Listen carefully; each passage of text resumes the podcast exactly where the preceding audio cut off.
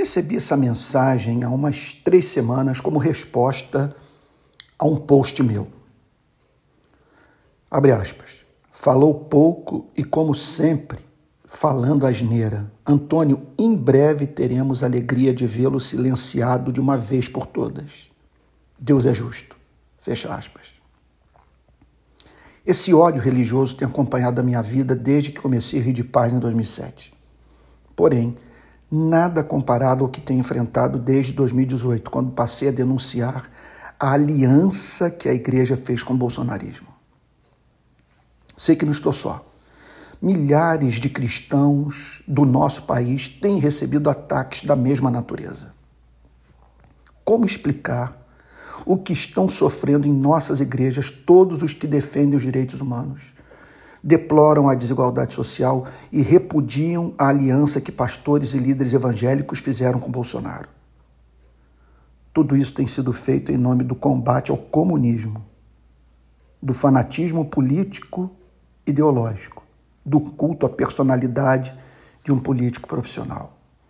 Porém, há um outro aspecto dessa crise que não pode ser ignorado por nós: o medo de perder espaço e apoio financeiro. Esse temor tem levado muitos a se calarem perante o descarado, entusiástico uso político do Evangelho, em dias nos quais exerce poder hegemônico em grande parte das igrejas do Brasil a cultura presente no conservadorismo republicano norte-americano.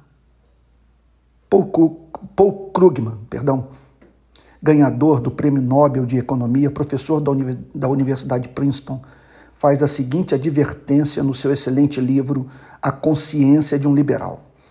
Abre aspas. O conservadorismo radical republicano dispõe de uma rede de pessoas e instituições que se estende bem além do que é normalmente considerada a vida política. Além do Partido Republicano e dos políticos republicanos, o movimento conservador radical inclui organizações de mídia, think tanks, editoras e muito mais. As pessoas podem, e realmente o fazem, construir toda uma carreira dentro dessa rede, seguras por saber que as suas lealdades políticas serão recompensadas. Não importa o que aconteça, fecha aspas. Isso atingiu não poucos púlpitos, lá e cá.